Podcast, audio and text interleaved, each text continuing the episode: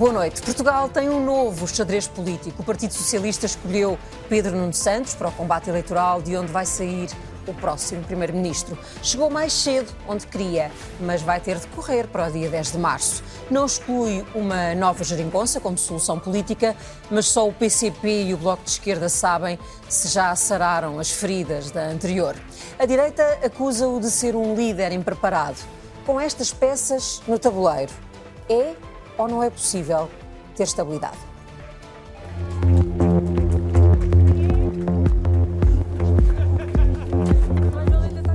Vamos ter três meses de um candidato sem arrastar os pés, é o que podemos esperar, é essa energia? Sempre, nunca, nunca arrastar os pés, decidir, avançar.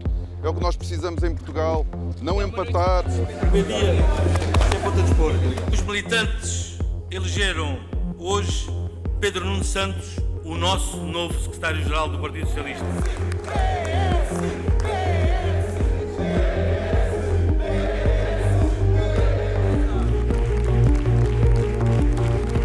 Foi um resultado decepcionante este. Para quem? Para, para si? Obviamente que este não é um bom resultado.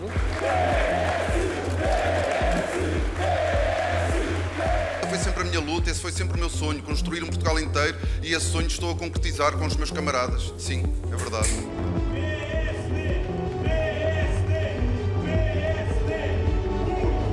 Espreme-se, espreme-se, espreme-se e não sai nada. De facto, a imagem é bonita, está tudo muito bem organi- organizado. O cartaz e o slogan e essas coisas todas está tudo muito bem. E soluções? E caminho? A direita não tem trabalho para apresentar, não, tão- não só não têm eh, experiência governativa, como não têm trabalho para apresentar. A experiência do uh, Dr. Pedro Nuno Santos é tudo menos um cartão de visita. É um cadastro político. é de uma tremenda hipocrisia, ou má fé, ou inconsciência, que um novo líder do Partido Socialista seja capaz de se apresentar ao país sem começar por dizer desculpem. Mas aí ele não se distingue muito de António Costa. Onde se distingue de António Costa é na absoluta impreparação, no discurso de mercearia. Ele é cúmplice do estado em que o país está. Ele tem que ser acusado por nós dessa cumplicidade. Não pode passar branqueado por esse percurso.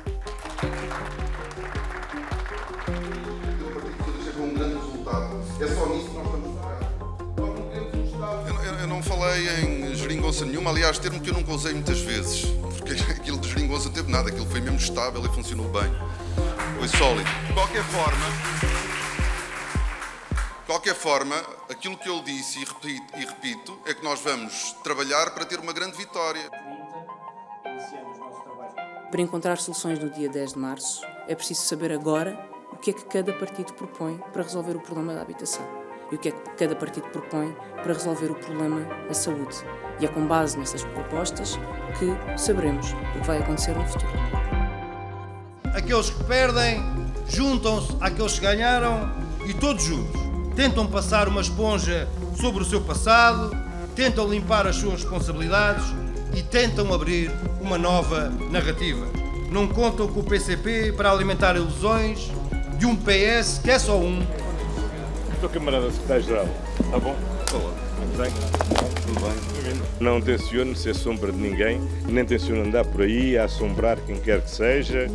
Há aqui uma, uma continuidade, como é óbvio, não há uma ruptura, mas há também uma mudança e, há uma, e tem que haver inovação. Percebemos a gigantesca eh, diferença que existe quanto ao grau de preparação que Pedro Nuno Santos tem relativamente ao Dr. Luís Montenegro. Está em cima da mesa uma possível coligação pré-eleitoral? Eu já falei sobre isso. A seu tempo daremos notícia disso, está bem? O CDS só pondera outras. Logo se vê, logo se vê. Pronto, e, e já chega. Vamos dar a palavra aos- à nossa comunicação social e aos, nossos, e aos jornalistas. Ainda temos de voltar a dar a palavra aos políticos, porque hoje foi um dia intenso, mas vamos começar por analisar este hum, tabuleiro político que temos neste momento. São convidados do É ou Não É, o sociólogo e comentador da RTP Paulo Pedroso, André Azevedo Alves, politólogo, Leonete Botelho, editora de política do Jornal Público, a politóloga Filipa Raimundo e o professor Carlos Jalali, politólogo. Muito boa noite a todos. Paulo Pedroso, comece por si. O que é que Pedro Nuno Santos tem para trazer de novo ao PS ou ao país? Ao PS começa por ser uma mudança geracional intensa. Uh, apenas na mudança de Mário Soares para Vítor Constâncio, a diferença de idades entre o secretário-geral cessante e o novo secretário-geral era maior, era 19 anos naquele caso, 15 agora. Em segundo lugar, uh, Pedro, Santos, uh, Pedro Nuno Santos, dentro do PS, posicionou-se sempre naquilo que podemos chamar a ala esquerda, eh, e, portanto, o, o, centro de gravidade político do PS, o PS é o mesmo partido, será o mesmo partido e terá a mesma estratégia, mas o seu centro de gravidade político mudou. Uh, e, e, mudou um pouco mais para a esquerda, e isso já foi visível uh, na importância que Pedro Nuno Santos deu neste discurso de posse, por exemplo, à palavra Estado Social e ao conjunto de, uh, de políticas sociais. Em terceiro lugar, penso que para o PS é também uma mudança de pessoal político dirigente, uhum. porque o núcleo duro de António Costa fragmentou-se, esteve em todas as posições, com Pedro Nuno Santos Duarte Cordeiro, com José Luís Carneiro, outros elementos, e vários deles não estiveram, não estiveram com ninguém. E é expectável que as pessoas que vão dirigir o PS sendo pessoas que estiveram eh, já no, no, centro da governação, não são o pessoal que foi mais próximo de António Costa, em particular eh, nos últimos eh, dois anos. Daqui resulta alguma expectativa neste momento, porque Pedro Santos ainda não tem um programa eleitoral. Aquilo que ele apresentou na moção, na moção ao Congresso do PS traz alguns elementos, mas que teremos que perceber o que é que querem dizer. O que é que quer dizer a necessidade de eh, equilibrar eh, a meta da redução do déficit da dívida com o financiamento dos serviços públicos, o que é que quer dizer, o que diz sobre a administração pública. Ainda não é muito claro o que é que defende do ponto de vista da política económica de investimento e, portanto, aquilo que, em que estamos neste momento, na minha opinião, é num momento de expectativa face uh, ao que será diferenciador no programa de Pedro Nuno Santos face ao PS dos últimos anos. Portanto, há uma mudança geracional, não há necessariamente um partido mais moderno, não é? Isso não, não usou essa Não necessariamente, embora eu acredite que uh, nas pessoas que estão com Pedro Nuno Santos, há pessoas que têm concepções, se quisermos, modernizadoras da, da política, independentemente da mudança geracional. Mas em si, o PS hoje tem o mesmo pessoal político que tinha há três meses atrás. Não houve uma mudança estrutural das pessoas do Partido Socialista. Professor Carlos Jalali, o PS acredita em Pedro Nuno Santos? 60% é uma maioria, mas não é o partido dificuldades é que pode haver aqui? Não é o partido e, e, é uma percentagem reveladora, tendo em conta que Pedro Nuno Santos tem a sua campanha montada há muito tempo dentro Sim. do Partido Socialista. E neste quadro vai ser um dos desafios que a nova liderança enfrenta, é como é que consegue articular este segmento eleitoral que teve com José Luís Carneiro uh, dentro do PS em termos da estratégia futura. Se é capaz de agregar esta diversidade de opiniões que emergiu durante a campanha, ou se há aqui uma visão mais explosiva, eh, mais centrada na posição que Pedro Nuno Santos tem adotado. Esse é um desafio, mas há outro também. E o outro desafio é lidar com um primeiro-ministro do partido que está em funções até às eleições legislativas. E não é comum isso. Tivemos essa situação em 1995, quando Cavaco Silva uh, anunciou que saía e Fernando Nogueira era o candidato líder do Partido Social Democrata. E, portanto, vamos ter aqui um espaço uh, para o PS que é ocupado por Pedro Nuno Santos, mas que também é ocupado por António Costa, que continua a ser Primeiro-Ministro até às eleições legislativas. E veremos o que é que a Justiça tem para dizer sobre a forma como ele saiu também, mas eu isso peço uma análise mais daqui a pouco, depois de vermos as declarações de hoje. Ainda sobre Pedro Nuno Santos, André Azevedo Alves, este candidato que é capaz de recuperar uniões à esquerda, aliás, ele mostrou alguma ternura por essa solução no discurso em resposta a uma pergunta, mas no, quando uh, uh, assinalava a vitória, ele era a melhor ou a pior solução do ponto de vista da direita? Parece-me claramente a melhor. Uh, acho que provavelmente Luís Montenegro deveria estar a torcer por este resultado. Se vai conseguir aproveitá-lo é outra questão, se calhar podemos falar mais à frente. Sim. Agora, parece-me que claramente é melhor para os partidos à direita do PS combater um PS mais à esquerda com maior proximidade ao Bloco de Esquerda e ao Partido Comunista, que aliás Pedro Nuno Santos não esconde, uhum. Eh, do que um PS mais centrista. Obviamente que a política não é só um jogo de posicionamento, as personalidades também contam. Agora, à partida, parece-me que é esse o cenário. Acho que aqui uma, uma boa forma de, olhar para a situação, se recuarmos à geringonça, há bocadinho também o Paulo fazia, fazia referência a isso, uh, António Costa foi alguém que avançou para a geringonça, enfim, podemos dizer por oportunidade, outros poderão dizer por oportunismo, mas porque viu que era taticamente a forma de conseguir chegar ao poder naquelas circunstâncias mas que não avançou por entusiasmo. Acho que isso é mais ou menos consensual, que não é uma solução que António Costa visse naquele momento como uma solução preferencial, tanto que até surpreendeu muita gente o, o, o ter acontecido. Pedro Nuno Santos, pelo contrário, é alguém que olha para esse tipo de solução com convicção, portanto, com um entusiasmo. Pedro Nuno Santos vê o PS como podendo estar naturalmente alinhado com os partidos à esquerda do PS. E aí é também uma mudança que me parece que não é só uma mudança geracional, é também uma mudança, digamos, se calhar mais sistémica do ponto de vista da política portuguesa, eh, que é de, se calhar, consolidar mais uma lógica de blocos, eh, que não é tradicionalmente, desde o 25 de Abril, por razões que são conhecidas, não era o posicionamento tradicional do PS.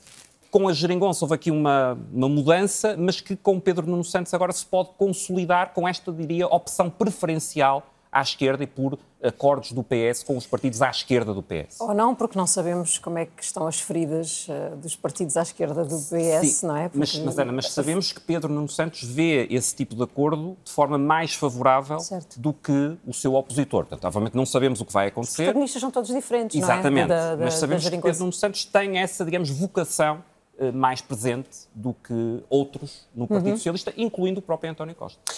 Leonardo Botelho, este, este homem representa, um, representa a totalidade ou a, a, maior parte do Partido Socialista, ou se isto tivessem sido uma espécie de eleições primárias, a solução podia ter sido outra? Eu acho que foram uma espécie de eleições primárias, embora apenas restritas, restritas ao, ao eleitora, aos militantes eh, do PS. E penso que foram na medida precisamente das soluções governativas, porque penso que todo o país tem esta noção dos riscos da governabilidade ou da ingovernabilidade e da estabilidade ou instabilidade que vem a seguir. E, portanto, aquilo que estava de, de facto em causa, e penso que provavelmente até também foi por isso que, que José Luís Carneiro decidiu avançar, porque era preciso ter uma alternativa a um posicionamento do Partido Socialista que António Costa representava na sua totalidade, porque uhum. tanto, eh, mesmo durante os tempos da geringonça, foi sempre com o PSD que negociou os grandes dossiês da, da banca, os grandes dossiês eh, económico e financeiros, sobretudo eh, para responder às exigências da União Europeia, e, portanto, ele conseguia fazer esse pleno estes dois candidatos corporizavam de facto soluções para o pós-10 de março.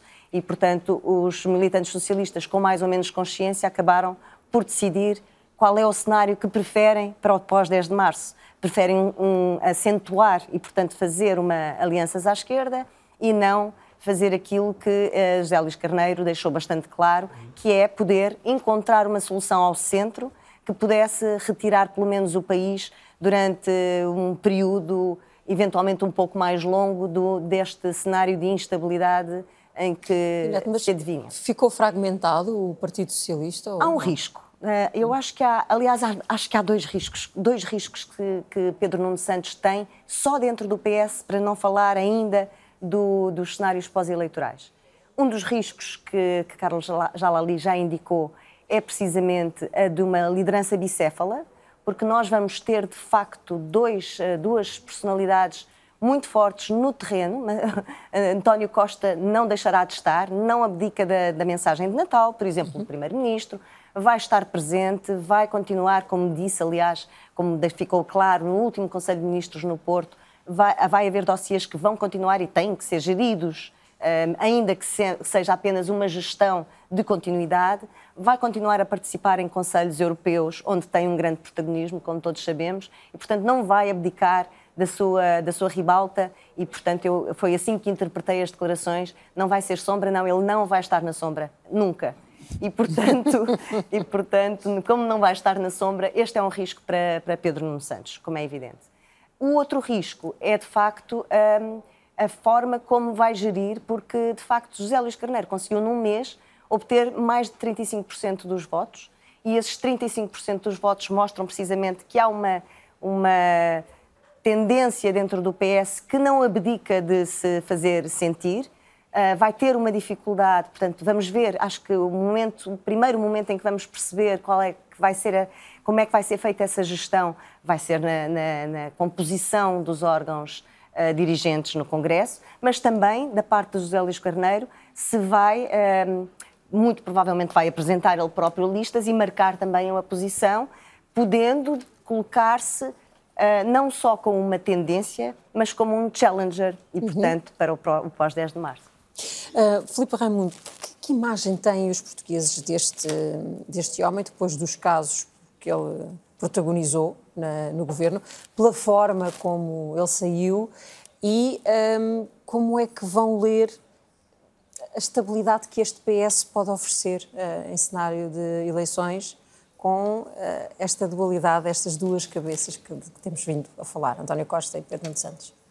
Eu diria que o mais importante é o que é que vem para a frente, o que é que Pedro Nuno Santos vai conseguir transmitir em termos de mensagem, como é que ele vai gerir precisamente estas questões da continuidade, descontinuidade uh, face ao governo atual uh, e como é que vai lidar uh, com a dinâmica de uma campanha eleitoral como não, não, não, não, estávamos habituados a ter, não é? Portanto, a política portuguesa era mais aborrecida sob esse ponto de vista, não é?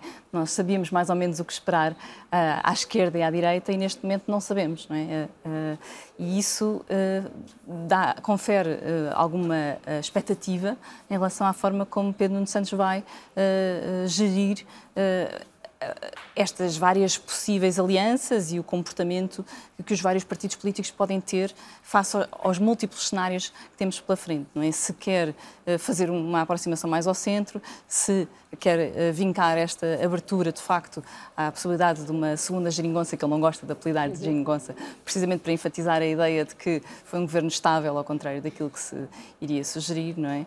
Portanto, este, este, este, tema da estabilidade é um tema que anda sempre aqui uh, uh, uh, e vai continuar a ser um tema muito presente no, no debate, como sendo a grande preocupação. Ele fugiu dos debates dentro de, deste processo eleitoral interno do, do, partido, não os quis. Tem, de facto, esta imagem de impetuosidade que pode jogar a favor ou contra ele, se houver se ele não fugir dos debates uh, para as eleições?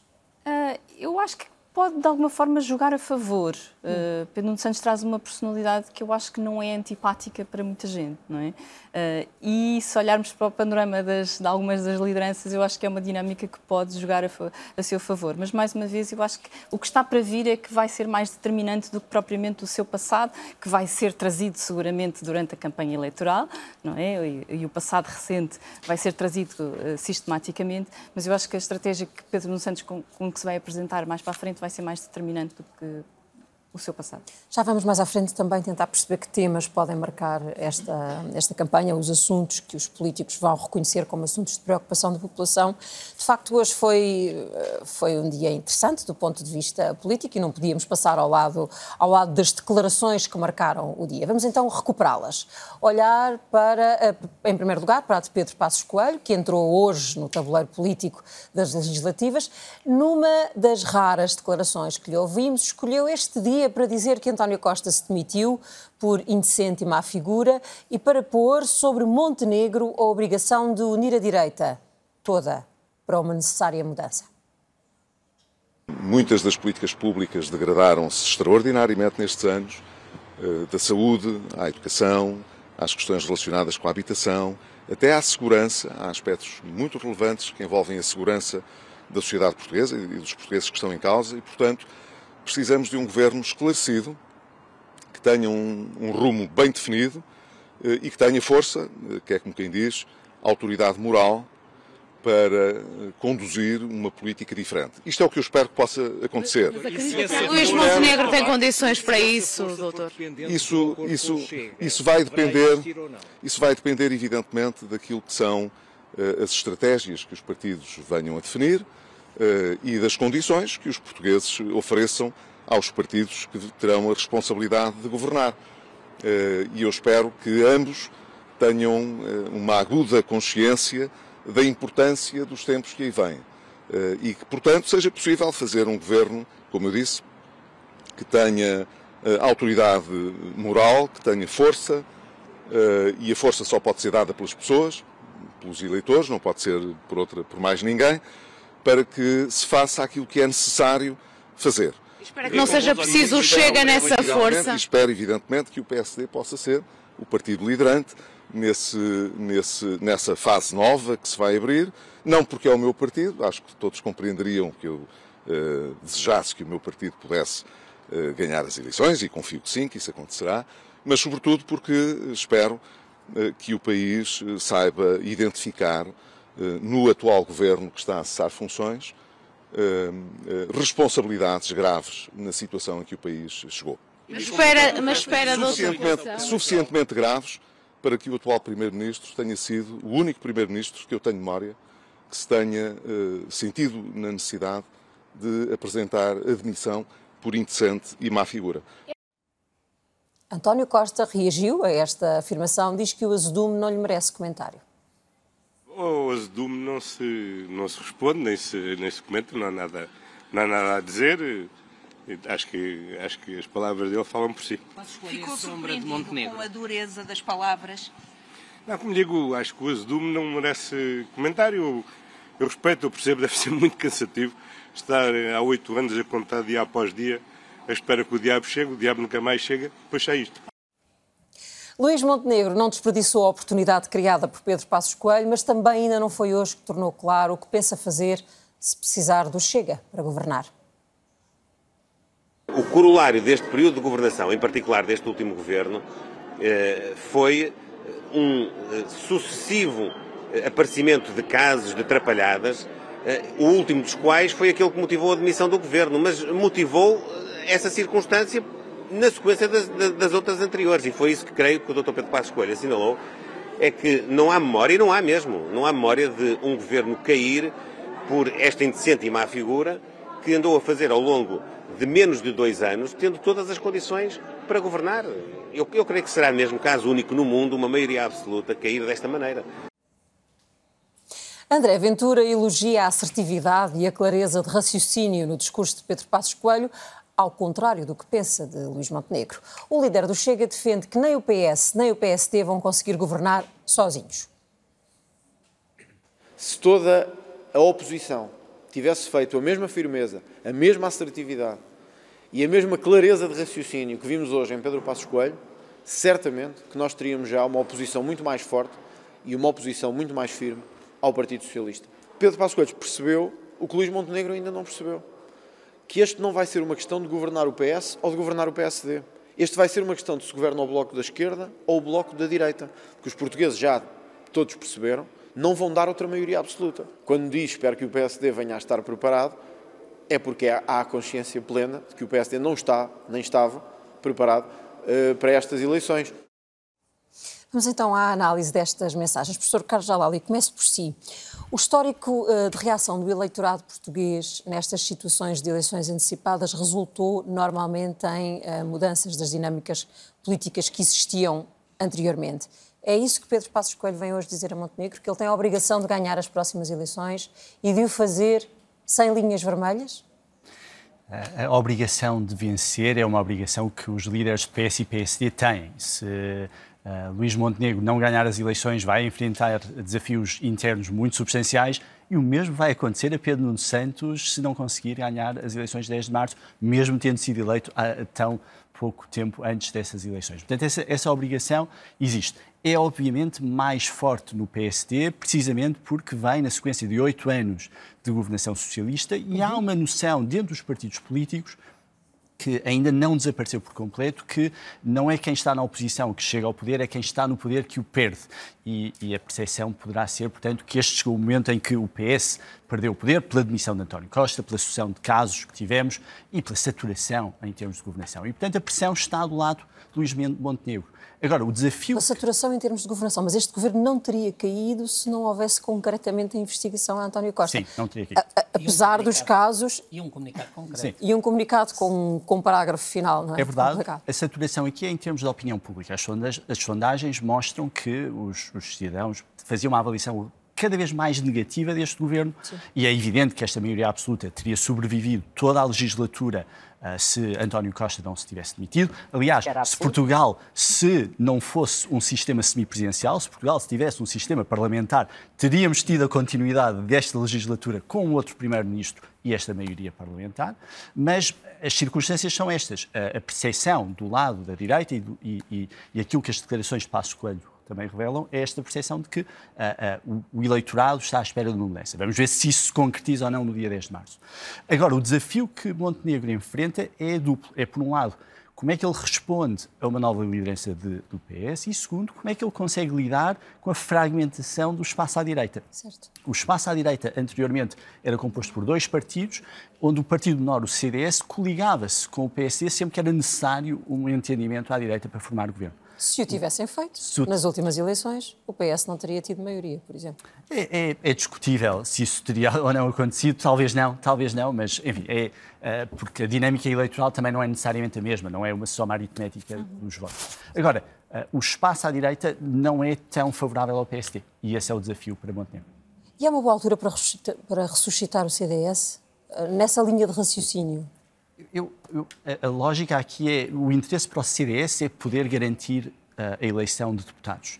Para o PSD, esta estratégia, em certa medida, pode resultar na cooptação do CDS e na sua incorporação dentro do espaço do PSD. E é algo que aconteceu a nível autárquico durante os anos uh, 80 e 90 com Cavaco Silva. Este pode ser a, incorporação dos quadros do CDS dentro do espaço do PSD daqui para a frente. André Azevedo Alves, quando olhamos para o lado, uh, para o lado direito do, uh, do Parlamento, imaginando que o PSD tenta recuperar o CDS, isto interessa para a formação de um bloco de direita capaz de, de governar ou pulveriza votos? Qual é a sua análise? Parece-me que o PSD potencialmente ir a votos juntamente com o CDS pode fazer sentido um, do ponto de vista do PSD, porque transmitiria uma mensagem de união, uh, enfim, união possível, porque temos um contexto novo com Chega a Iniciativa Liberal e com Chega a Iniciativa Liberal mais fortes, fazendo fé nas sondagens, do que alguma vez tiveram, em particular o Chega, uh, que não existia no passado, mas seria uma forma do PSD dar uma dinâmica, parece-me, um pouco diferente e de se apresentar e do próprio Luís Montenegro poder dar um sinalizar que é capaz de unir digamos, no espaço à direita do, do, do, PS. Para o CDS, creio que é uma opção mais difícil. Haverá certamente uma tentação de, enfim, em vez de arriscar o que seria, a meu ver, na prática, o fim do partido se, não, se voltar a não conseguir eleger ninguém. Portanto, há uma tentação de, se conseguirmos negociar dois ou três lugares, sobrevivemos. Por outro lado, parece-me que ressuscitar, para usar a expressão da Ana, o CDS implica mais do que negociar dois ou três lugares com o PST ressuscitar de facto o CDS implicaria o CDS apresentar-se a votos sozinho, conseguir eleger sozinho. Portanto, o, cenário de coligação para o CDS acho que é mais ambíguo. É um cenário de menor risco, claramente, do que ir sozinho, porque se, garantir dois ou três lugares, haverá deputados do CDS e, portanto, uhum. no futuro, uh, e não sabemos quando temos próximas eleições, não sabemos o que se vai passar, o CDS estará lá, estará nos debates, estará nas entrevistas, etc. Por outro lado, tenho dúvidas que isso não seja um cenário, um bocadinho para pegar no que o Carlos referia, uma espécie de morte assistida do CDS, ou seja, não desaparece completamente, mas é algo que será integrado, como aconteceu a nível autárquico em, em vários locais, onde há, há, muitas, há muitas cidades onde o CDS já não se apresenta uh, sozinho há muito tempo e é muito discutível se apresentar sozinho o que é que acontece. Uhum. Uh, portanto, aí acho que para o futuro a médio e longo prazo do, do CDS não é claro que isso seja ressuscitar o CDS, pode ser simplesmente uma forma do PSD integrar os quadros do CDS e de permitir eh, ter uma, uma mensagem de maior união à direita. De maior união? Para, se for junto. Portanto, se o PS sim, e o CDS sim, forem for juntos, junto. para o PSD apresentar uma frente mais alargada, que obviamente não é a AD do passado, porque ela chega à iniciativa liberal, mas que apesar de tudo é diferente de o PSD ir sozinho e, e concorrer não só contra Chega a Iniciativa Liberal, mas também contra o CDS. O risco é, apesar dessa coligação, não conseguir impedir que o Chega se reforce. Sim, o, o risco, e o que é que acontece? O risco é um mau resultado do hum. PSD coligado pré-eleitoralmente com o CDS, de certa forma, teria um impacto ainda mais negativo do que um impacto, do que um mau, um mau resultado. O do, risco do, é do maior PS... do que. Exatamente, ou seja, se o PSD se juntar ao CDS e mesmo assim o PSD tiver um resultado próximo do que as sondagens lhe vêm dando, uhum. uh, enfim, de certa forma o resultado é ainda mais decepcionante, porque aí o que dizemos é, olha, nem juntando-se ao CDS, o PSD conseguiu travar o crescimento do Chega. De qualquer forma, também me parece, uh, enfim, isto é uma análise mais subjetiva, não temos dados, tanto pelo menos que eu conheça sobre isso, mas também não me parece que o CDS, concorrendo isoladamente, neste momento retire muito espaço ao Chega. Os votos do Chega sabemos de onde é que podem vir neste próximo ato eleitoral. As sondagens têm trazido, Filipe, uma percentagem tremenda de indecisos O que não é invulgar é esta distância das eleições e perante a situação de crise Claro. política que estamos a viver. Mas, no fundo, quem é que deve temer mais o tema? O Chega, sabemos? Quem é que deve temer, Temer mais o Chega. Nesta capacidade, desta capacidade de ir buscar eleitorado? Hum, não sei se a questão deve ser colocada eh, eh, dessa forma. O Chega é um inegável jogador político neste momento que está a fazer parte, é, é um dos atores e é muito significativo neste processo de fragmentação do nosso sistema partidário, não é? E as dinâmicas que se passam aqui são múltiplas, não é? Eh, eh, É de facto o, o partido que está a ameaçar eh, aproximar-se daquele que sempre foi o maior partido à direita, e portanto isso é muito significativo. Eh, Mas existe também a Iniciativa Liberal, o CDS, enfim, se, se conseguisse ressuscitar, poderia voltar a vir. Existem as dinâmicas à esquerda também. Portanto, eh, resumir isto também apenas à questão eh, do Chega não me parece. eh, Parece-me um pouco redutor. o que nós sabemos em Portugal é que não estávamos habituados a ter que pensar desta maneira eh, perante as eleições, não é? Sabíamos que se eh, a tendência fosse para uma vitória à esquerda, o Partido Socialista, nos primeiros 40 anos, não é? O Partido Socialista iria f- formar governo sozinho. ah, à direita, se não fosse sozinho, era com o CDS, era isto, não é? Não havia Uhum. muito mais, não é? A, a dita geringonça trouxe esta novidade, não é? De- do diálogo à esquerda, não é? Portanto, agora já falamos do diálogo à esquerda. E agora estamos a discutir o que é que acontece à direita, não é? E, portanto, há aqui uma multiplicidade de dinâmicas que são eh, bastante desconhecidas ainda, não é? Não temos muito com que trabalhar para saber o que é que vai acontecer neste cenário. Até porque nas últimas eleições, ao contrário do que nós esperaríamos, saiu uma maioria absoluta, não é? Portanto, estávamos já neste processo de fragmentação do sistema partidário e, de repente, de forma eh, um pouco inesperada, sai uma maioria absoluta que parece um pouco contraditória com este movimento de... Raimundo, quando diz não temos muito com que trabalhar, ah, porque este, este modelo é muito recente, isto significa necessariamente que devemos esperar ou devemos estar preparados, melhor assim, para um cenário de instabilidade ou de ingovernabilidade? Ou não? Ou, não? ou vemos aqui ah, protagonistas capazes, protagonistas e projetos capazes de fazer, algo, de fazer sentido juntos? É, mais uma vez, é- é- fazer futurologia é, é- é difícil, não é? Nós temos casos eh, europeus, nomeadamente aqui na nossa vizinha Espanha, onde as coisas se complicaram bastante, não é? E onde foi bastante difícil encontrar, e, e está a ser bastante difícil encontrar soluções ditas estáveis, não é? Não é essa a nossa tradição de grande instabilidade nesse sentido, não é? Mas também não tínhamos precisamente esta tradição, porque eh, perante eh, governos já tivemos governos minoritários antes, mesmo sem acordos de incidência parlamentar, e, e governos minoritários não são necessariamente instáveis, não é? Porque governos minoritários são forçados a dialogar com a oposição é? e a ceder, eh, e isso, no final, pode trazer eh, alguma paz social, no sentido em que há reivindicações da oposição que têm necessariamente que ser acatadas para que um governo minoritário consiga sobreviver. Aliás, nós sabemos por estudos recentes que os governos minoritários com acordos de incidência parlamentar tendem a ser tão estáveis como os governos maioritários. Portanto, acho que não vale a pena fazermos também um grande alarido em torno desta ideia, e, já percebemos também que a opinião pública não está particularmente favorável já a, mai- a maiorias absolutas, não é? Este discurso que há, que há tendência para fazer de que gostaríamos de ter a maioria absoluta neste momento não, há, não, não está favorável. Mas eh, mesmo estes cenários múltiplos não vão necessariamente trazer grande instabilidade, acho eu, não é? Temos que esperar para ver qual é, qual é a situação em Portugal. Sabemos que em, em cenários de fragmentação isto é possível, mas eh, não é essa a nossa tradição política, diria. Leonete, como é, que, como é que o eleitorado português pode olhar para isto? Que é. hum, Fez-se uma geringonça, uma divisão de, de- de poder à esquerda, o governo cai, dá-se uma maioria, o governo cai. E o que é que se escolhe a seguir? Deixa-me voltar um bocadinho atrás. Sim. Em 2015, nas eleições de 2015, nós, a partir de 2015, entraram quatro novos partidos na Assembleia da República. Certo. Entrou a Iniciativa Liberal, o PAN, o Chega e o LIVRE. E, portanto, o cenário que nós tínhamos em 2015 para a constituição da geringonça é substancialmente diferente daquele que temos hoje. Isto... Hoje há uma geometria mais... Há uma geometria mais variável e basta ver, por exemplo, o que é que aconteceu na Madeira. o PAN, que era um partido que toda a gente identificava pelas causas um pouco mais à esquerda e com mais flexibilidade para negociar à esquerda, não hesitou em fazer uh, uma, uma, um acordo com o PSD.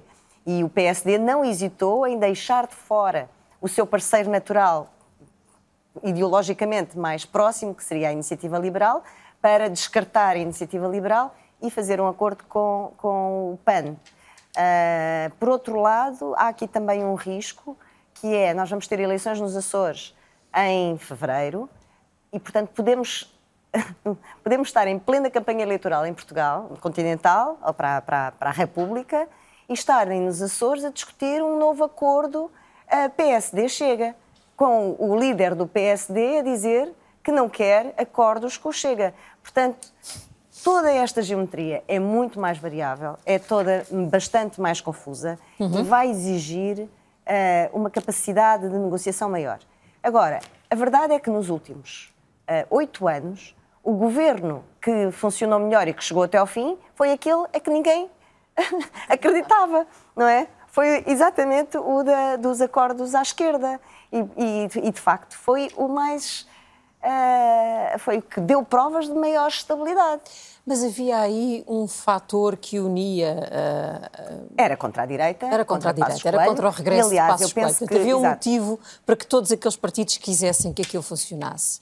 Eu achei muito curiosa a, a aparição, a, a, as declarações hoje de, de, Pedro Passos Coelho, porque uh, digamos que a fragmentação da direita é pós Pedro Passos Coelho e pela qual ele de alguma forma é responsável, na minha perspectiva.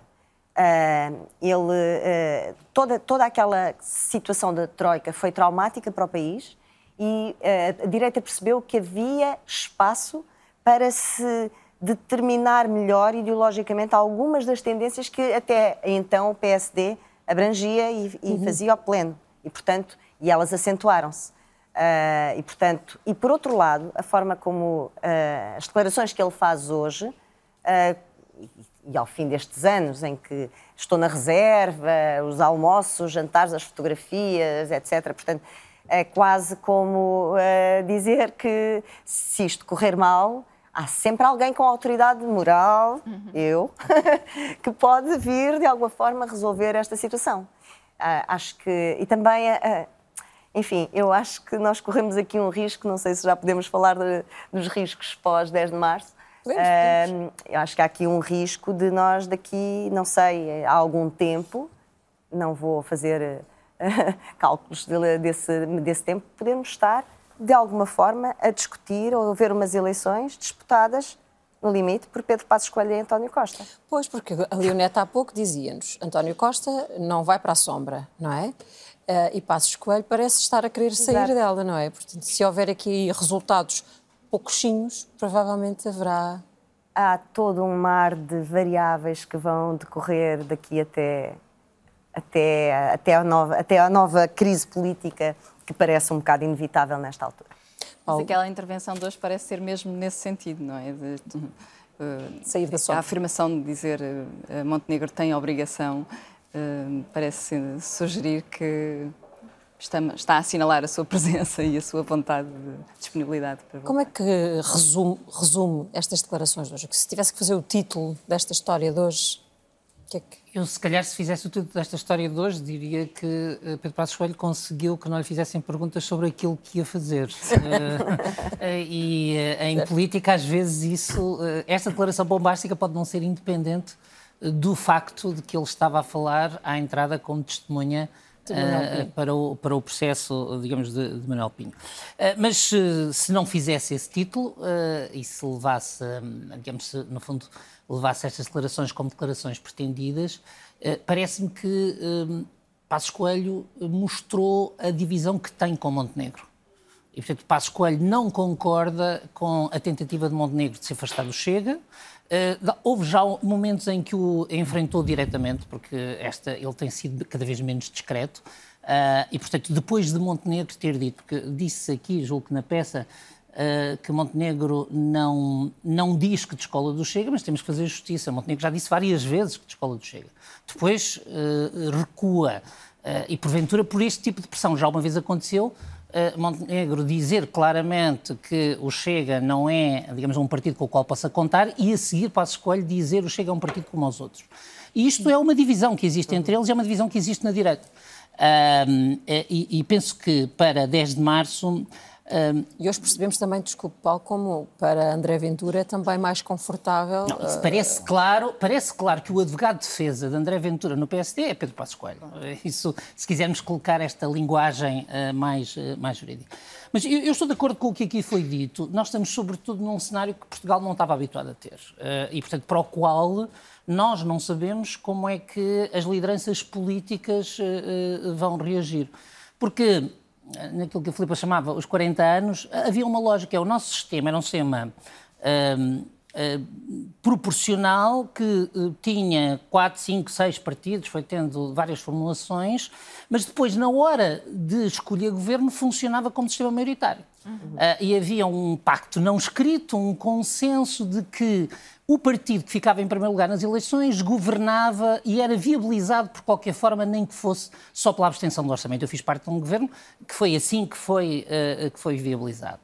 António Costa introduziu uma novidade sistémica, que é, no fundo, desvalorizar quem é o primeiro e tornar relevante saber quem é que oferece uma coligação ganhadora, uma coligação pós-eleitoral. Mas quem é que oferece, digamos, um bloco, um bloco ganhador? Ora, e essa é a novidade destas eleições, penso. Perante isso. Porque se estende à direita agora. Estes líderes ficam obrigados ou não a dizer ao eleitorado o que é que pretendem fazer a seguir às eleições? Se estão obrigados ou não, eh, depende deles. Eu acho que, como, como é um terreno em que não há codificação, tudo vai, muito vai depender do modo como eles interpretam o seu papel. Foi aqui uh, falado de Espanha. Espanha é um, é um, caso paradigmático disso. Pedro Sanches foi pressionado por toda a gente, por Felipe González, para uh, dizer que viabilizava um governo PP e não uh, criava esta situação. No fundo, eu acho que o que José Luís Carneiro queria era pressionar nesse sentido. Pedro Nuno Santos não era anunciar uma viabilização, mas era pressionar, fazer essa, essa pressão por antecipação. Pedro Nuno Santos é claro. Eh, e, portanto, ele acha que ou governa o Bloco de Esquerda, eh, chamemos-lhe assim, portanto, ou governa o Bloco à esquerda, uhum. ou deve governar o Bloco à direita. O Bloco à direita, neste momento, não tem uma mensagem clara, essencialmente porque é muito menos sólido do ponto de vista interno. As divisões entre o Chega e o PSD em particular, eu penso que a Iniciativa Liberal está, digamos, no fundo, a fazer um percurso para a direita eh, nesta, nesta sua evolução, digamos, são muito Menos grandes. sólido o bloco à direita, acho. É, neste momento, eh, porque o, o Montenegro não pode nem dizer eh, Portanto, André Ventura é uma extrema-direita com a qual nunca estaremos, porque tem uma pressão enorme. Oh. Eu estou a dizer, eu já disse. Ele já disse. Ele já disse e já desdisse várias não, vezes. Não me parece e Pedro Passos Coelho, mas essa é a minha questão. É, eh, eu enquadro o que Pedro Passos Coelho hoje disse dentro da pressão sobre Montenegro. Uhum. E, portanto, uh, nós temos que fazer aqui uma profissão de fé sobre se no dia, vamos imaginar o cenário do dia 10 de março, 116 deputados à direita, uh, uh, Montenegro primeiro uh, eleito, arrisca-se a não formar governo para manter este compromisso ou faz o que fez, por exemplo, Miguel Albuquerque na Madeira? Miguel Albuquerque, não sobre isto, mas Miguel Albuquerque fez toda a campanha a dizer maioria absoluta ou nada.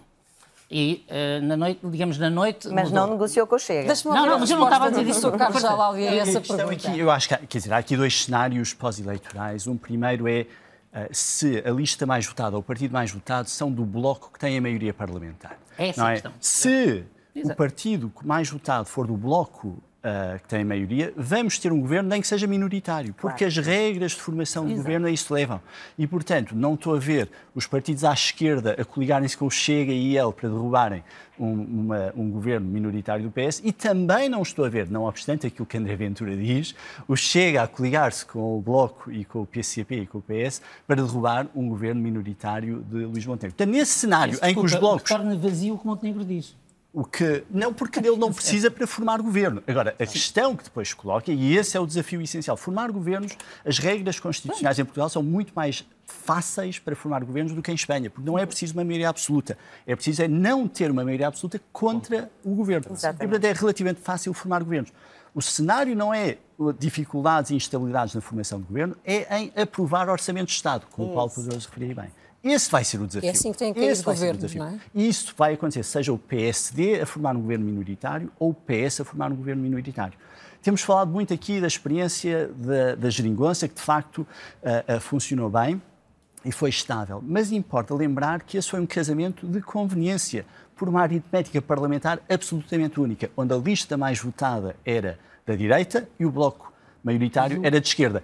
Uh, o Parlamento seguinte, nós esquecemos o Parlamento seguinte, o Parlamento seguinte, 2019, temos na mesma um governo minoritário do PS, a maioria da população nas sondagens diz nós queremos geringonça outra vez, cooperação à esquerda morre muito rapidamente e leva, aliás, às eleições antecipadas certo. que temos 2022. Bom, e, portanto, aqui o desafio vai ser percebermos, e aqui o Paulo uh, concorda com o que ele diz, é se tivermos uma lista mais votada de um bloco e a maioria parlamentar do outro. Aí sim, aí sim é que vamos ver se a esquerda se entende e se a direita se entende.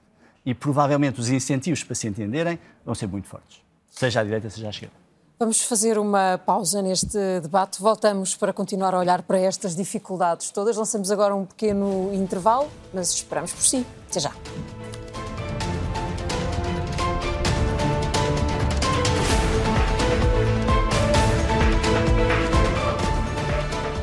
É ou não é a segunda parte? Olhamos para o novo xadrez político do país, com a entrada de Pedro Nuno Santos como líder do maior partido à esquerda no Parlamento. Toda a esquerda vai a votos com lideranças renovadas. Mas há neste cenário uma figura de que também importa falar. Marcelo Rebelo de Sousa, o Presidente da República, dissolveu o Parlamento e fez cair um governo numa decisão solitária, onde não teve nem o apoio do Conselho de Estado. Paulo Pedroso, que resultado eleitoral de dia 10 de março não interessa ao Presidente da República? A maioria absoluta do PS, seguramente.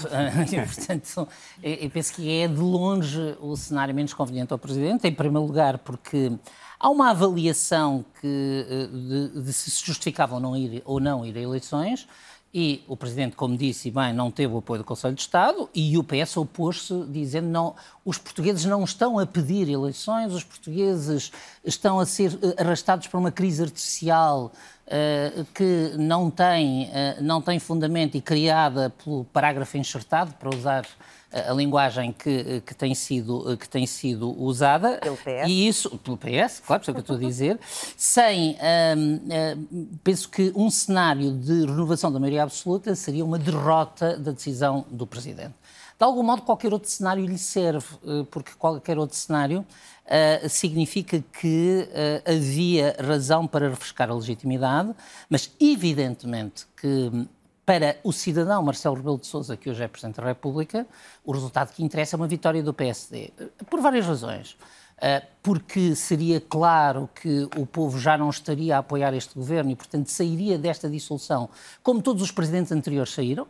Como tendo feito uma boa Portanto, leitura, ou seja, é? como tendo feito uma leitura por antecipação do que é que o eleitorado iria fazer, porque é um homem do PSD e os presidentes têm o coração no sítio dos partidos de onde vêm e, portanto, despedir-se-ia com uh, um governo PSD, uh, e porque uh, me parece que um governo PS será liderado por Pedro Nuno Santos não será um governo fácil para o modo como Marcelo Rebelo de Sousa vê a política, as instituições e o país. Filipe Raimundo, e a pergunta é a mesma. Qual é, qual... Que se, qual é o, o, resultado eleitoral que não convém ao Presidente da República, que o fragiliza, no fundo, do ponto de vista político? Eu, nesse sentido, estou de acordo com, com, com, a, com a análise que faz o Paulo Pedroso. Acho que qualquer cenário que revele que fez todo o sentido devolver a palavra aos cidadãos uh, e, e, e, daí obter um resultado que signifique que estávamos a precisar de mudar uh, de governo, parece-me que é dar razão a esta decisão, que não era uma decisão óbvia, nem a única possível para o Presidente da República. Não é? Portanto, perante uh, um Presidente da República com poderes presidenciais que não são totalmente definidos pela Constituição, que dão alguma amplitude ao Presidente para uh, uh, tomar decisões que não são únicas, não é? Portanto, uh, fazer a sua própria avaliação de qual é a decisão que deve ser tomada, o resultado que aí advém é mais importante nestas circunstâncias, não é? Uhum. Do que se fosse numa situação em que perante a situação em que estávamos, a única solução possível fosse a dissolução. Num contexto como o nosso, num sistema político como o nosso, em que o Presidente da República tem abertura para tomar uma decisão ou outra, então aí o resultado torna-se mais importante, sem dúvida nenhuma. Se sair uh, destas eleições um, um, resultado que não permita uma, uma governação clara e tranquila, ou seja, se sair um cenário de instabilidade política, tem este Presidente nesta altura, um, uh, ele próprio a dimensão para, para construir pontos ou está fragilizado? E fica ele próprio fragilizado também se das eleições resultar instabilidade, não é? Neste momento, hoje, o Presidente parece estar uh, fragilizado por outros motivos uh, que sabemos, não é? Daqui até às eleições, o cenário é, é, pode mudar muito, não é? Uhum. A vários níveis. Não é? Portanto, não sabemos neste momento qual é o cenário em que nos vamos deparar uh, nas, no pós-eleições, quer do ponto de vista da configuração que vai sair daí, quer do ponto de vista da capacidade que o Presidente vai ter daqui até lá de uh, recuperar uh, a boa imagem que tinha e a sua popularidade. a partir daí, eu, Marcelo tem sido um Presidente interventivo, Uh, uh, mas também não tem toda a amplitude para uh, tomar a decisão que lhe apetecer, não é? Quer dizer, a, a geringonça surge num contexto em que o Presidente era insuspeito de ser favorável àquela solução, não é? E, portanto, aí acho que cabe mais aos partidos do que propriamente ao Presidente ter uma grande intervenção. E em que havia da parte dos protagonistas também vontade de fazer funcionar aquela solução, e, portanto, estiveram disponíveis para aceitar as condições que o Presidente impôs. Exato, exato.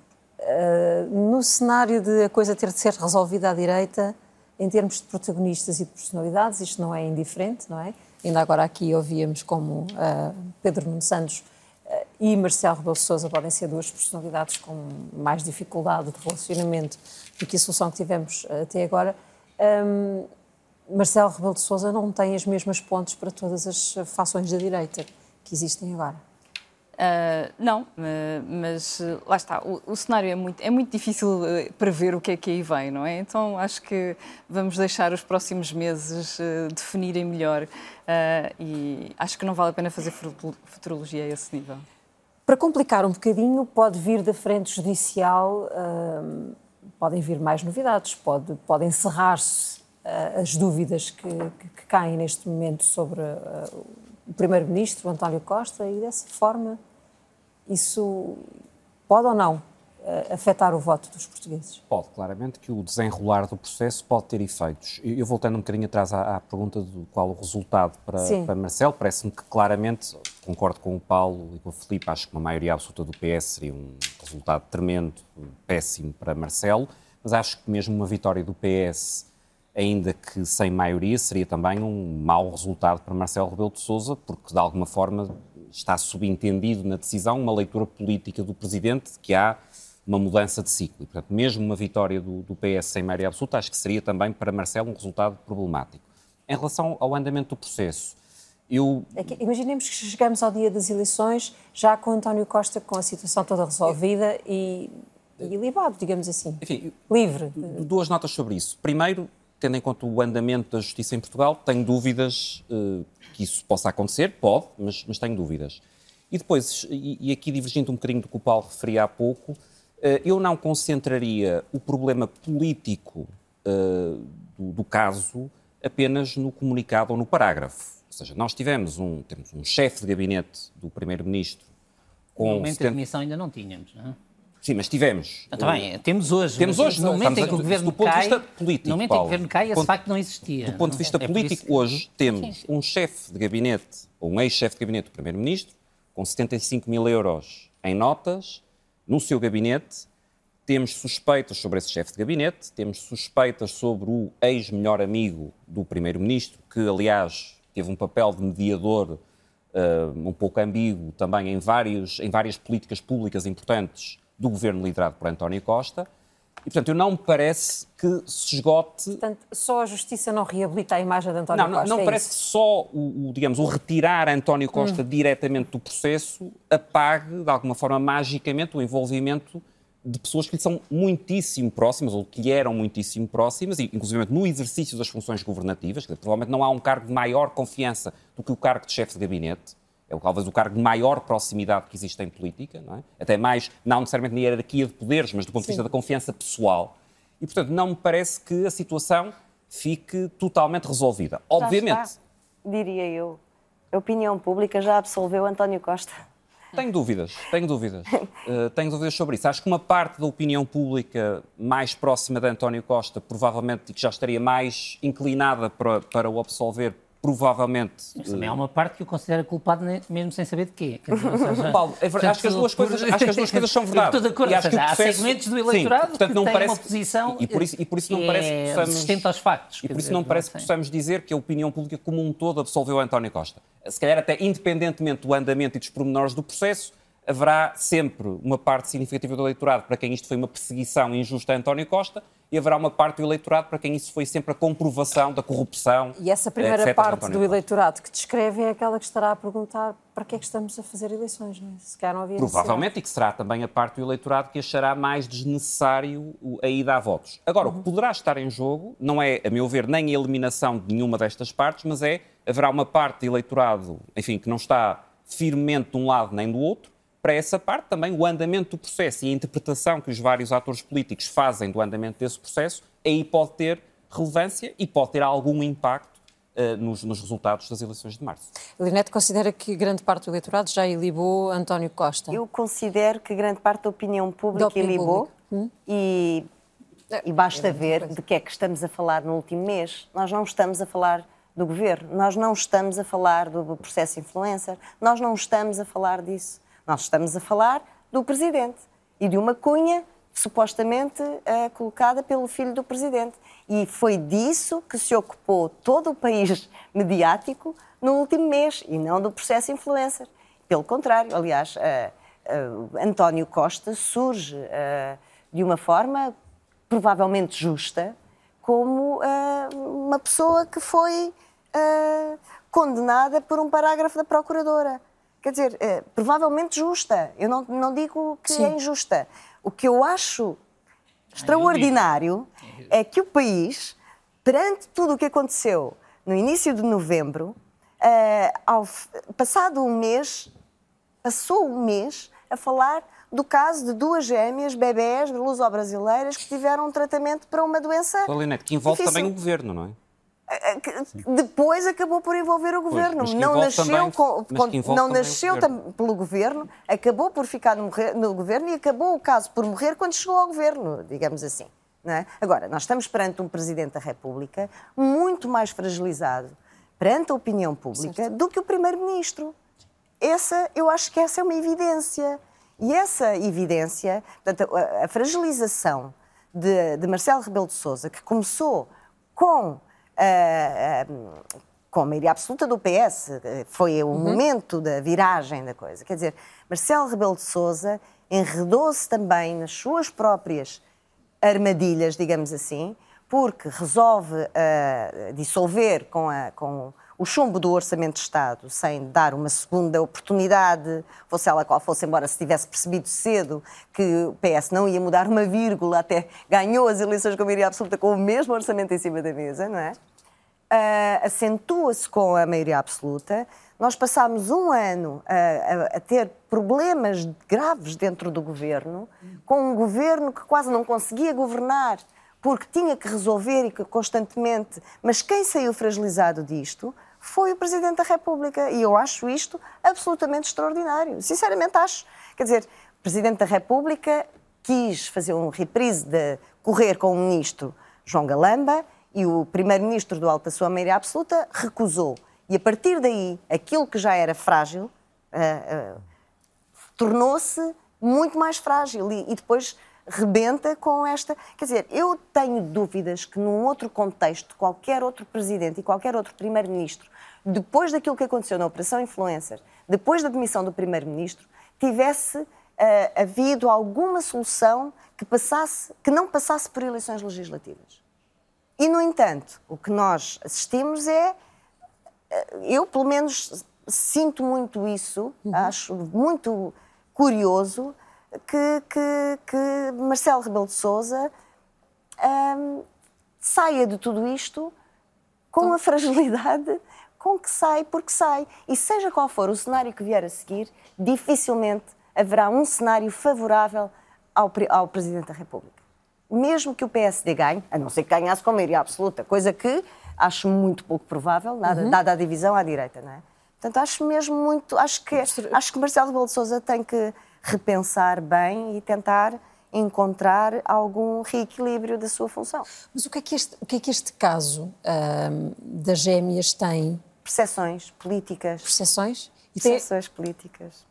Que, que, que, tenha este impacto na população ao ponto de, de as retirar do caso Bem, influência? Então ficávamos aqui bastante tempo, mas eu vou resumir... É o SNS? Vou resumir...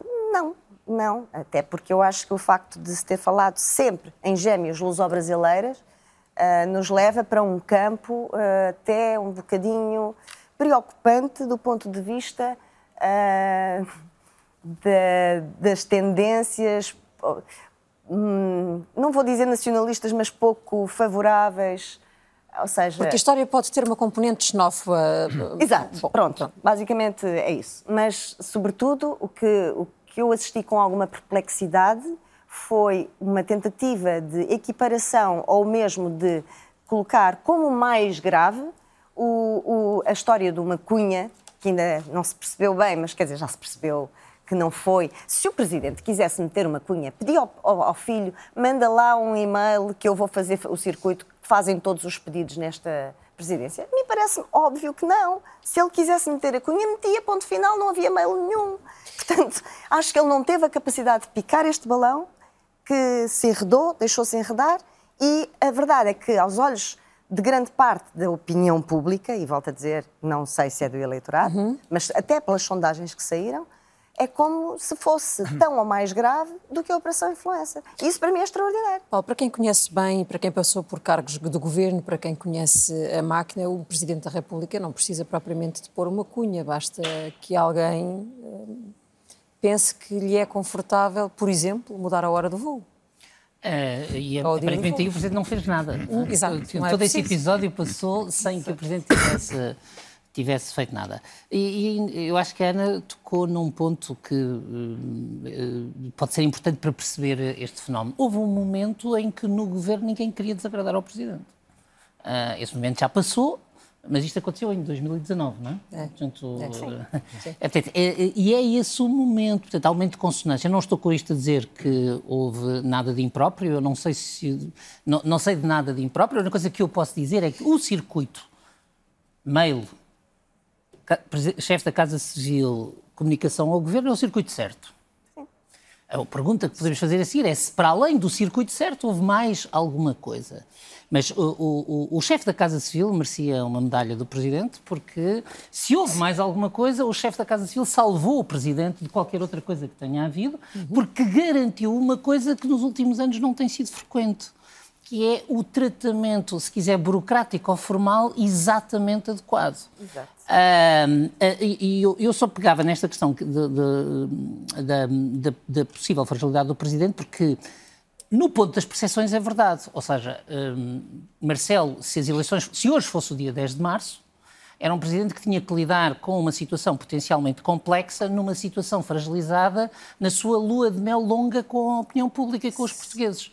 Eh, porque até há muito pouco tempo atrás, e de algum modo grande parte do PS rendeu-se a ele por isso, era considerada uma pessoa eh, completamente consensual na sociedade portuguesa, imbatível, inatacável, ehm, e uhum. nós vimos eh, muita gente, por exemplo, nas últimas eleições presidenciais, declaração de interesses, eu estava nessa altura na campanha da Ana Gomes, portanto, tudo o que eu disser pode ser condicionado por isso, mas vimos os dirigentes mais próximos de António Costa, do PS, a dizer que era importante apoiar Marcelo para garantir a permanência da governabilidade, eh, digamos, da governabilidade e da, da maioria.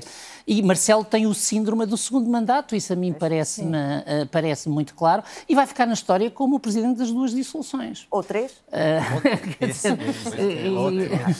Duas até agora, exatamente. A seu recorde um, Pegando neste, olhando para este caso e olhando para Portugal e para alguns dos casos dos últimos anos em que a nossa população elegeu uh, políticos condenados, condenados por corrupção, um, aceitando tranquilamente a máxima de rouba mas faz. É isto, é uma cunha que incomoda ao ponto de fragilizar a imagem de Marcelo Rebelo de Sousa ou já vinha de trás e as razões são outras? Eu Qual é a sua percepção? Este, este caso uh, tem impacto na percepção uh, relativamente ao Presidente da República porque enquadra-se numa percepção popular ampla que alguns estudos de opinião têm demonstrado de que muitos portugueses sentem que as regras não são as mesmas para todos, que há regras para uns uh, que são diferentes para o cidadão comum. E, e por mais que o processo tenha seguido pelos processos formais adequados, pelo circuito certo, a forma como a história surgiu en, encaixa nesta narrativa e, e, por mais que as pessoas digam não, não, não, o processo foi o, o processo que devia ter sido seguido, uh, essa percepção uh, gera-se. Isto fragiliza o Presidente da República porquê? Porque um Presidente da República, mais do que os poderes constitucionais que tem, depende da sua popularidade. Quando um Presidente é ouvido porque ele é popular, os outros atores ouvem-no porque Uh, ele é popular. Uh, estão até dispostos a alterar horários de voos porque ele é popular. Uh, e, portanto, nesse quadro, o poder presidencial é altamente fragilizado porque já não pode contar com esta, com esta mensagem que eu, ao dizer isto, não sou só eu que estou a dizer, são os também 70%, 80% dos portugueses que me apoiam e que nas sondagens mostram que, me apoiam.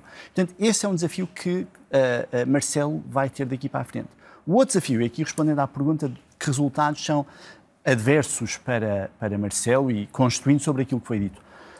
Marcelo tem aqui um, um desafio grave, que é, uh, em 2021, ele disse, se não há orçamento aprovado, eu dissolvo.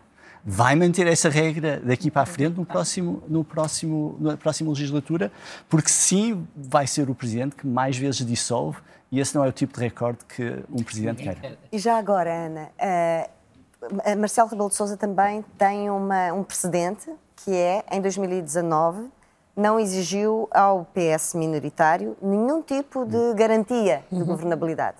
E, portanto, agora não tem autoridade para pedir a qualquer solução, qualquer tipo de garantia de governabilidade. E, portanto, vai ter que uh, também gerir à vista. Como...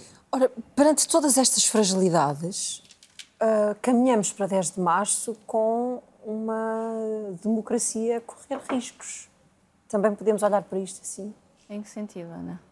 Um, no sentido de que a credibilidade e a força do Presidente estão comprometidas, no sentido de que pode sair desta, deste, deste ato eleitoral uma solução que não, não, não é viável, que pode levar a uma terceira eh, dissolução e eh, temos forças populistas que conseguem crescer neste, neste ambiente, como temos visto em, todas, eh, em tantas outras coordenadas eh, do mundo. Era neste sentido que lhe perguntava se acha que, que o nosso sistema político está em risco. Eu resisto muito a, a, fazer esse tipo de análise. Não, não creio que a nossa democracia esteja em risco. É a democracia a funcionar. Uh, a, a panaceia da, da estabilidade, parece-me que, e, e, aí voltando ao ponto que há bocado queria, queria levantar, um, este, o discurso sobre a necessidade da estabilidade e que ela tem que estar associada a uma maioria sólida, etc., não é necessariamente assim, não é? Quer dizer, as democracias uh, também são compostas por momentos de mudança e por uh, soluções governativas com maior ou menor durabilidade uh, e, os e os países continuam a ser governáveis apesar de haverem soluções, eleições antecipadas, haverem Mas soluções... Podemos continuar a falar do regular funcionamento das instituições quando, quando temos a justiça a provocar este a investigar o Presidente da República, a investigar um Primeiro-Ministro, o Presidente da República fragilizado. Uh, isto é um regular funcionamento das instituições? Eu sei que resiste a esta. A esta acha que é. Tanto quanto sabemos, a Justiça cumpriu o seu papel, hum. não é? Uh, e fez o que tinha a fazer perante as evidências que existiam, ou, não sei se evidências é a palavra certa, não tenho Sim. a terminologia jurídica uh, uh, certa, mas eu vejo aqui as instituições precisamente a funcionar, não é? Eu aí tenho uma, uma divergência, porque uh, o, o, comunicado sobre António Costa não é um ato judicial, uh, não é um ato do sistema de justiça. O comunicado é um ato do equilíbrio de poderes, ou seja, é um titular de um poder, um órgão de soberania, que decide tornar pública algo, tornar público algo, não, não vamos agora sequer discutir o mérito do que decidiu tornar, Mas é uma decisão política, não é uma decisão processual. Uh, e nós, tanto podemos, podemos dizer que sim, um Procurador-Geral da República, por dever de transparência, deve comunicar esta suspeita, como podemos dizer exatamente o oposto. E podemos dizer mais, que é, não é essa a política de comunicação do Procurador-Geral da República. Paulo, nós não sabemos Costa... quantas centenas de inquéritos houve sobre ministros, secretários de Estado, deputados, e, portanto, nunca houve essa necessidade. E, portanto, eu, só gostava de chamar a atenção que é aquele comunicado, eh, para o bem e para o mal, é uma decisão política e uma avaliação da situação política. E um Procurador-Geral da República não pode não estar em condições de fazer essa avaliação. Aqui me pareceu mais preocupante a Sra. Procuradora-Geral é que alguns dias depois, quando ela diz eu não sou responsável por nada, dá-me a sensação que ela escreve aquele comunicado sem ter uh, uma avaliação sobre as consequências políticas daquele ato comunicacional. Mas a verdade é que António Costa já desfez essa teoria do parágrafo quando ele próprio disse que se não fosse o parágrafo, depois, de, quando se encontrasse o dinheiro no, no, na, no, no espaço Sim, do chefe de gabinete que se demitia. Portanto, o Leonete acha, próprio que, disse acha que que Costa tem poderes de adivinhação ou ele não podia Me ter apresentado a admissão. Disse, ah, bem, mas, não é isso. mas, isso, mas são duas coisas completamente diferentes. Para mim, são duas coisas que mudam uh, muito claro no equilíbrio de poderes. Um chefe de gabinete é encontrar, é encontrar dinheiro num chefe de gabinete e um primeiro-ministro demite, do meu ponto de vista, é regular o funcionamento das instituições. Há um comunicado sobre um eventual processo uh, num momento que é completamente deslocado do próprio processo. Não havia diligências processuais, não, não há nada. É um ato político de equilíbrio de poderes. E, e mesmo quem queira concordar com a sua Procuradora-Geral da República, do meu ponto de vista, tem que colocar isto no jogo do equilíbrio de poderes. Não é, neste momento nem sequer estou a colocar isto na perspectiva do concordar ou não concordar. Estou a colocar isto é no sentido de que uhum. uh, isto corresponde a uma leitura do equilíbrio de poderes, que do meu ponto de vista é perigosa, certo. e que se não fosse perigosa é inédita. Era, pois era nesse sentido que eu, que eu perguntava se há riscos para a democracia. Eu, eu, creio que uh, o, o, maior risco que enfrentamos é o da falta de confiança dos cidadãos nas instituições políticas. E esse é um risco uh, sério. Efetivamente, como a Filipa referiu e bem, os governos podem ser mais ou menos estáveis, podemos ter soluções governativas distintas. Uh, se temos governos instáveis, talvez seja de recuperar a dinâmica do Parlamento, poder encontrar novas fórmulas e não, não irmos sempre a eleições antecipadas. o parlamentarismo implica que o embora nós sejamos um país semipresidencial, a nossa dinâmica de funcionamento do governo é, é, é quase parlamentar, mas, uh, uh, paralelamente a isso, estes casos uh, que afetam o Presidente da República, que afetam o Poder Judicial, que afetam o Governo, que afetam os partidos, e temos vários casos que têm surgido ao longo do tempo, tudo isso mina a confiança, alimenta discursos populistas efetivamente, e isso é um problema para as democracias. É um problema que os partidos têm que enfrentar. E acho que aqui há um desafio ético que os partidos devem fazer internamente. E aqui voltamos à, à questão do célebre inquérito, formulário ético, das perguntas éticas, das Sim. questões que eram colocadas. Os partidos têm de ser os primeiros a, a, a, vetar internamente quem são os seus atores políticos, quem é que nomeiam, quem é que vai para deputado, porque têm acesso a essa informação, são os, os, os uh, gatekeepers do poder político. E quando os partidos se demitem dessa função, e em Portugal nem sempre têm feito a, com, com, com, o rigor necessário, isso depois tem consequências na confiança dos cidadãos nos políticos e recuperar a confiança perdida é muito difícil. E muita da responsabilidade dessa falta de confiança pode ser atribuída à forma como o PS e o governo geriram muitos dos casos dos últimos anos. Eu não colocaria apenas a ênfase no PS. O PS, obviamente, é relevante porque teve no governo nos últimos oito anos e, portanto, obviamente, é, é relevante aí, mas é, acho que é um problema que é transversal aos partidos, sobretudo aos partidos de poder em Portugal. E este, só, só para acrescentar, eu, eu acho que este, esta, esta crise e este caso tendo importância em si mesmo, também tem que ser visto à luz do que a Ana estava a referir, ou seja, desta sucessão de casos que tivemos e que, obviamente, fragilizou muito o próprio governo e fragilizou muito o próprio António Costa. Há algo que é diferente neste caso, que é o envolvimento direto do Primeiro-Ministro e de pessoas muito próximas do Primeiro-Ministro. Mas, obviamente, que ele não aparece no vazio, não foi propriamente a primeira situação que apareceu.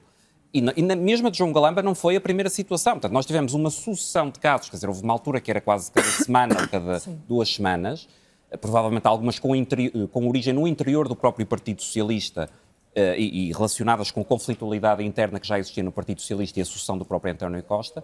E, portanto, esta fragilização do sistema político vem também uh, destes problemas associados à governação do Partido Socialista que se vieram sucedendo. E, portanto, não só, este caso foi, de alguma forma, o corolário destes problemas e não uh, a primeira manifestação desses problemas. Portanto, há coisas a reforçar no, no sistema político claramente que há coisas a melhorar no sistema político de e acho que depois é, é, um mau serviço que todos prestamos se, se, olhamos depois só para os efeitos no ponto de vista de subida dos votos populistas à esquerda ou à direita e tratar isso como a origem do problema e não uma consequência de outros problemas que já existem no, no, no sistema político.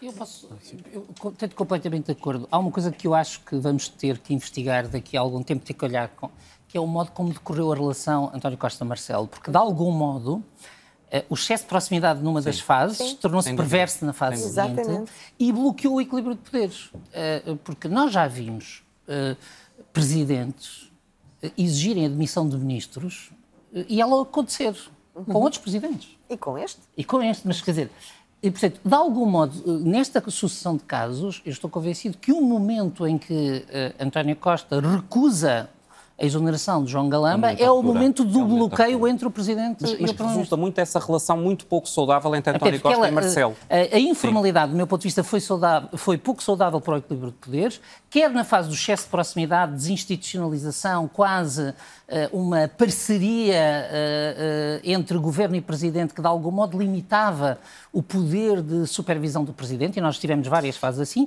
quer depois na outra fase em que parece que não há mecanismo de resolução de conflitos. Uh, e, portanto, o conflito leva a um bloqueio que, num sistema semipresidencial, é um dos piores problemas. Claro. É quando há o bloqueio entre, entre os dois poderes.